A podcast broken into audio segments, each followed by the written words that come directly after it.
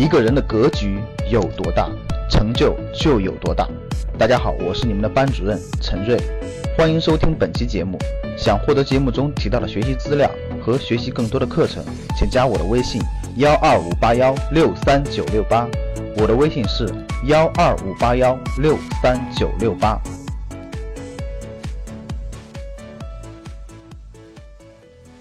我问大家几个跟大家生活相关的啊，大家可以互动。第一个，最近教室里各位，教室里各位学员，最近有没有去银行办理过存款，或者到银行办理过业务？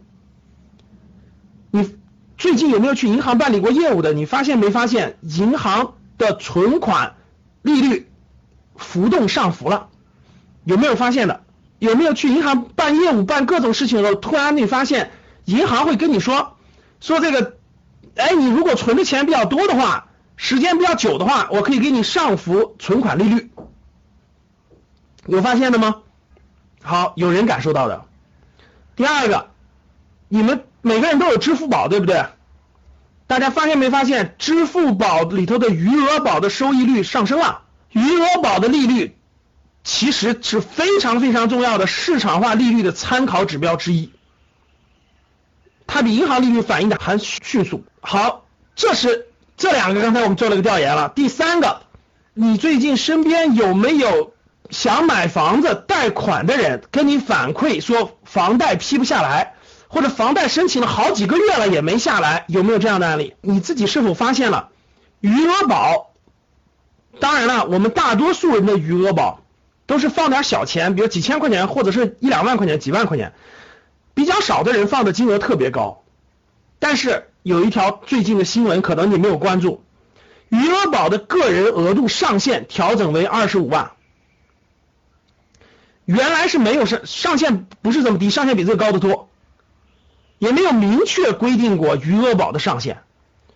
说的再简单点，各位啊，余额宝也限购了，这点的这句话能听懂吗？各位，对，原来我记得是一百万，各位。这句话能听懂吗？余额宝也限购了，余额宝个人额度上限最多为二十五万，余额宝也限购了，不允许你买那么多了啊，最多只能买二十五万了。你看，这 好东西都限购了是吧？往那看，那大家看啊，特最近两个月特别明显的各位，货币收紧了。那我们看这个。跟我们的生活有什么最大的相关性？就是第一个，你你如果最近去银行的话，你去可以打听打听，银行的这个存款，如果你的金额比较高，如果你能存的时间比较长，比如说你存二十二十万以上，利率可以上浮百分之四十二，这是指的是中小银行啊，中小银行，比如说原来存款利率是百分之三，那就可以上浮挺多的了。第二。如果是金融行业的人，金融行业的人都知道有一个同业拆借利率，对不对？就是银行和银行之间它互相借钱有个利率，这个利率是上升非常快的，很多银行已经已经进行了存款这个就是这个这个存贷款的重新定价。金融行业的人都知道，就银行间的这个同业拆借利率最近上升非常快。现在大家看五月二十三号的时候，五月二十三号的时候，很多银行的这个存款利率上浮是百分之四十二。到五月二十九号的时候，有小部分银行的利率已经是存款定期存款的利率已经上浮百分之五十了。我记得央行规定的说，央行规定的商业银行的这个存款利率上限是百分之四十五，最高百分之四十五。大家看有有个别竟然能上上升到百分之五十。同样的，今天的新闻啊，今天的各位，人民币创半年来的最高位，现在又突破六点六点八六点七几了。就跟美元的这个汇率汇率突破六点七几了，离岸人民币利率和汇率全部飙升。就在今天，各位，五月三十一号，人民币利率汇率全部飙涨，一天涨了三百个基点。哎，大家是不是就很奇怪了？我跟你说这个话题，这人民币不是不不停的在大量的印钱吗？对不对？货币不是在快速的贬值吗？所有老百姓，教室里我问大家一个问题：你身边的亲戚朋友是不是经常跟你交流一个问题？哎呀，手里攒了点钱，放在银行是真不敢放了，钱毛的厉害。这个贬值的厉害，咱买点啥呢？搞点啥能保值增值呢？你身边的人是不是都是这样的人？各位，十个人里头，十个人里头有几个人是这种观点的？各位，你给我打一个数字。李老师，我身边十个人里头有十个人都认为钱不能放银行，钱赶紧买房子。做个互动，你身边有没有这样的人说，钱一定要放银行，钱要存着，不能买别的东西？有没有这样的？各位发现了没？大家看，我们三千多人调研的里头，大家可以发现，十个里头有八到九个，基本上都都不相信钱可以坚挺了，都不相信人民币值钱了，天天都发了毛了。从新发毛到前发毛到新发毛，所有人都不相信了，都不想拿着钱，知道过两年更不值钱了，现在都恐慌了。我说对不对？是不是都不相信钱值钱了？你们知道这是最大的一个信号。你们觉得什么时候出现过这种情况？从我们历史，我们学学历史时候发现过，曾经是对，这这就是应该是这个民国末期对吧？就民国晚期的时候，这个货币贬值的厉害，两天没见变成麻袋了，通货膨胀的特别严重。那这种情况在历史上这么多年没有出现过，这真的是没有出现过。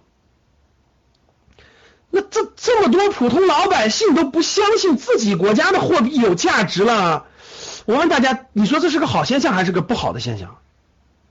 咱们也不要说谎，咱们就你是不是看你身边人是不是都这样的？我们实事求是的面对我们身边的这些老百姓的感受和问题，是不是这样的？这这身边没有人相信自己外货币都持有，那所有人都去买房子吗？所有人都去换美元吗？这带来的是什么样的压力和问题？大家想一想，如果。这个大趋势不逆转的话，如果不断的往下走的话，动摇的是什么？我问大家，动摇的是什么？大家都发现了，这种情绪达到一定的极端的情况以后，我相信就会逆转。大家学过哲学吧？我相信教室的人都学过点哲学，对不对？我们记不记得有一个东西叫做物极必反？记不记这句话，各位？记不记得有一个东西叫做？达到一定程度的时候，当所有人都这样的时候，某种比他更大的力量就要推着他改变了。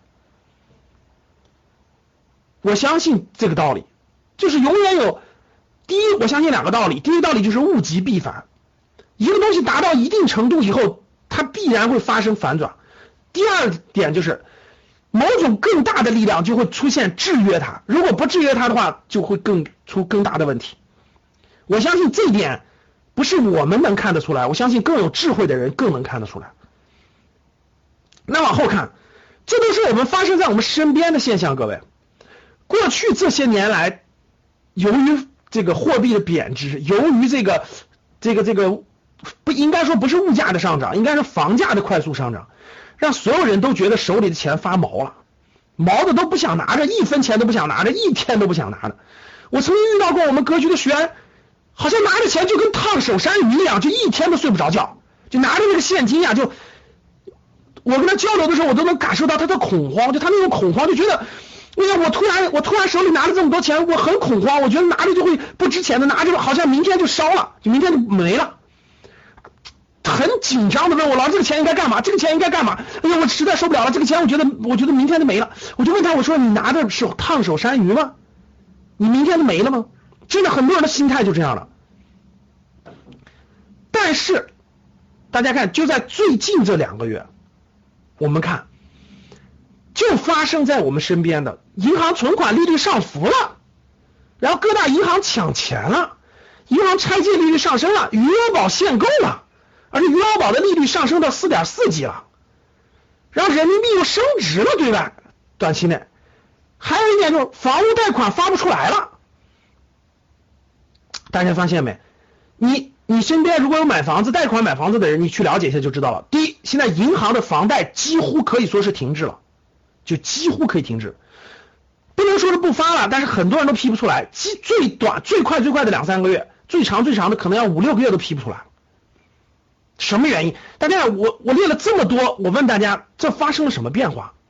过去不是这样的，过去你只要买房子付了首付就可以买到。过去银行的利率天天跌，天天跌，贷款利率很便宜，很便宜，最低公积金贷款三点几，银行贷款四点几，余额宝跌的两百分之二的收益率，对吧？人民币贬的百贬的都快六六点九了，都快。为什么突然在这几个月反转？大家回答我，为什么？这个反转意味着什么？说明了什么？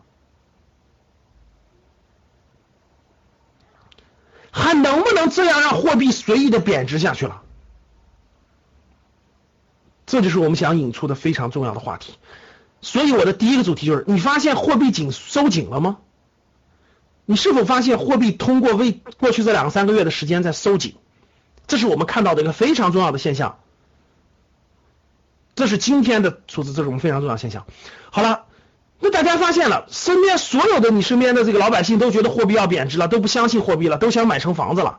然后呢，这个在大家都恐慌达到这种。对钱的好不信任的过程中，突然之间，大概就在这个去年十一月份开完经济会议，到今年三月份，再到今年四五月份，货币就越来越紧张了。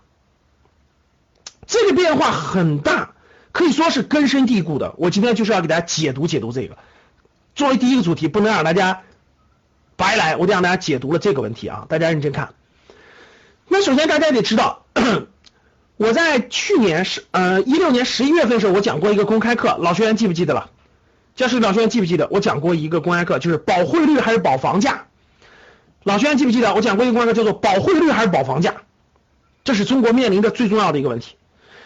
其他人听过这个主题吗？就是我们整个我们国家这个经这到后面这个货币政策到底是保汇率还是保房价？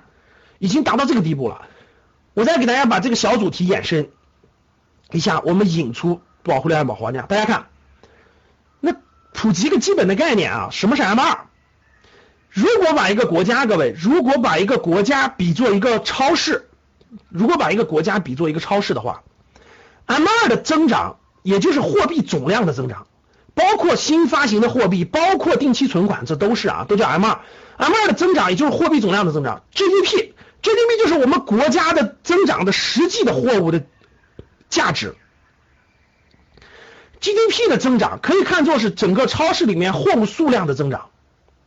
就 GDP 里面的货，GDP 是整个超市里的货物，M 二是整整指的是这个超市的钱。货物的增长速度跟不上钱的增长速度的时候，货货少钱多嘛？货少钱多呢，货就会涨价，货就涨价，货涨价的幅度就是 CPI 的幅度。那我们看这儿。过去十五年，从二两千年到一五年，整个 M 二这咱们人民币的发行量是非常之快的。从零九年以后是每年增长百分之十三以上，就每年这个货币增量是百分之十三。大家看，每年增长百分之十三，这个量非常大。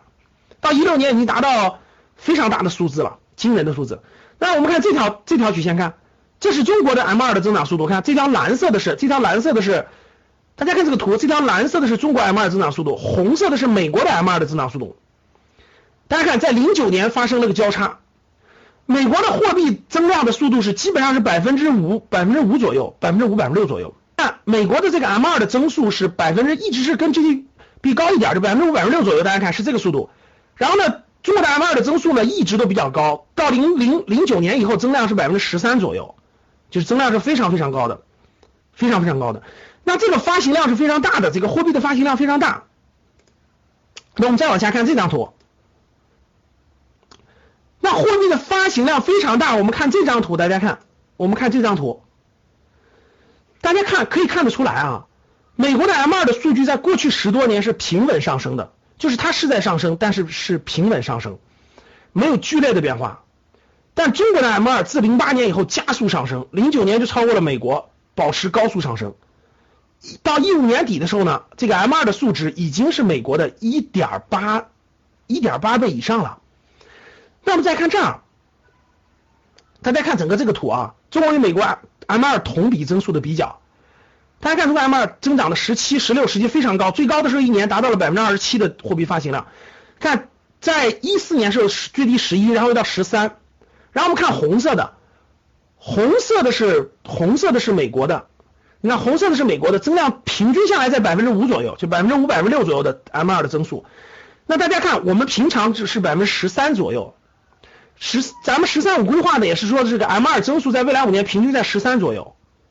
那大家看一下，今年啊，二零一七年我们往上，二零一七年我们看增速是达到多少？大家看这儿，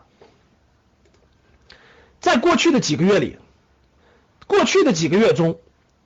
中国的 M 二的增长速度降到了十点二左右，百分之十点二。大家知道这个数字是非常非常庞大的啊，上百万亿啊，增速下降一个百分点那就了不得，这下降了三个百分点，大家能听懂吗？就在二零一七年过去这几个月当中，中国的 M 二增速下降到了十点零、十点二，就下降了两到三个百分点。这两到三个百分点的基数，你们知道是多少啊？是将近两百万亿。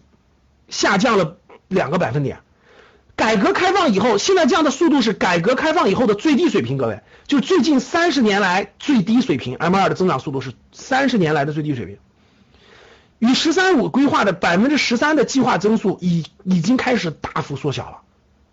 这是什么时候改变的？二零一七年开始改变的。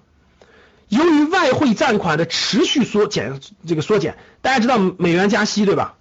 大家知道美元加息，外汇美美元外汇占款的持续缩减，基础货币在下降，就整个基础货币不不停的在下降，货币乘数也会收缩，因为你整个 M 二降低了，货基础货币下降了，货币乘数下降了，所以我们社会上流通的资金就怎么样减少了，整个社会上流通的资金就在减少，各位，这是过去这两三个月表现出来的。所以你可以看到我刚才说的，银行的钱少了，余额宝收益率增高了，然后这个这个这个房贷贷不出利率贷不房银行贷不出来钱了，银行贷不出来钱了。那这个趋势到底是暂时的还是一个中长期的？这才是非常非常关键的一个判断，各位。就是钱收紧这件事儿是一个短期的还是一个长期的？这个判断如果你研究不明白的话，你做什么都会错。听好了，各位啊，你做什么都会错。为什么？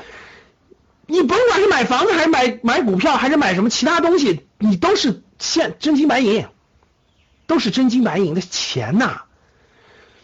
所以呢，各位看着未来到底是怎么样的？所以我们一定要研究清楚目前的外部环境和内部环境，就是我们的外部环境和内部环境分别是什么样的。那我们先看，我们现在外部环境是什么样的？我们现在看外部环境什么样的？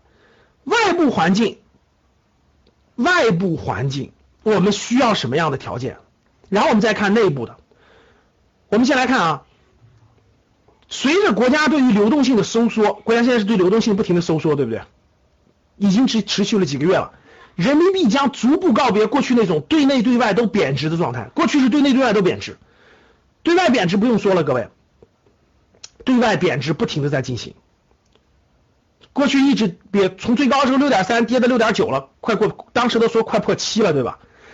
当时都说二零一六年底有可能破七，现在是今天突然上到六点七几，对外对内也是贬值的，房价疯狂上涨，老百姓都知道钱不值钱了，发毛了。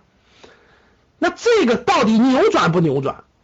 各位，这个到底扭转不扭转？成为了硬通货，央行已经被迫开始缩表了。所谓的缩表，大家知道了，减少了流动性，减少这个货币，注销了大量的基础货币。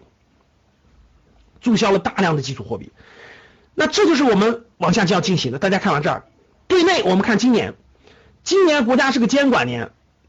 第一，楼市管控，各位从来没有这么大力度的楼市管控。我待会儿会给大家详细讲楼市的，从来没有这么大的楼市管控吧？今年的楼市管控，我们内部可以看得出来，楼市管控的力度非常大，而且从来没有过这么多城市限购。我相信大家有感觉吧？这么多城市限购。而且限购这个力度，关键是关键，它不是限购，它把那个贷款给你管起来了，就是二套房你借不上钱了，银行不会贷给你钱了，发现了吧，各位？所以楼市管控这次不是政策性的，金融全管控。第二就是去杠杆，第二就是去杠杆。现在整个不仅是房地产去杠杆，大家发现没？金融去杠杆，整个金融去杠杆，各位，保险去杠杆，保险在监管，银行在监管。资本市场在去杠杆，这三件事是不是最近发生的？回答我，各位。我讲这就特别特别重要，认真听就行了啊。是不是这样的，各位？你你有感觉的打一，就是整个金融在去杠杆，这是四五月份的四五月份最关键的一个重大事件，发现了吗？保监会查人换人，银监会换人，证监会这个上了一堆各种各样的政策在去杠杆，对吧？这是金融去杠杆的力度一直得出结论，金融去杠杆力度一直得出结论是。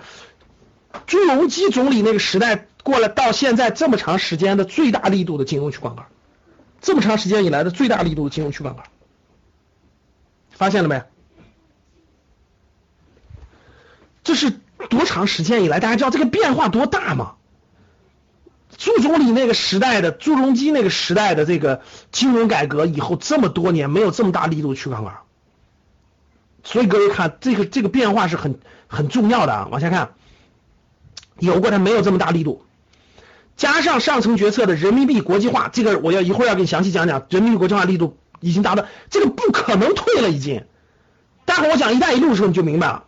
看这儿，必然会千方百计的稳定人民币汇率，包括缩表、降低 M 二的增速、加息，甚至降低人民币贬值的预期，增加人民币汇率的稳定性。这件事已经泼出去的水根本收不回来了。我一会儿马上给你讲这块。所以这是大家可以看得到，这是中国对外要做什么样的事情。所以人民币的国际化、人民币币值的稳定，甚至是坚挺，决策层越来越清晰的认识到了人民币币值的稳定是基础，这个不能再向相反的方向走了。所以钱收紧来说，外部和内部环境都要求钱不能放水了，再放那个问题就无法回收了。就没法再控制那个风险了。想获得更多投资理财、创业财经等干货内容的朋友们，请加微信幺二五八幺六三九六八及我们的 QQ 交流群六九三八八三八五六九三八八三八五。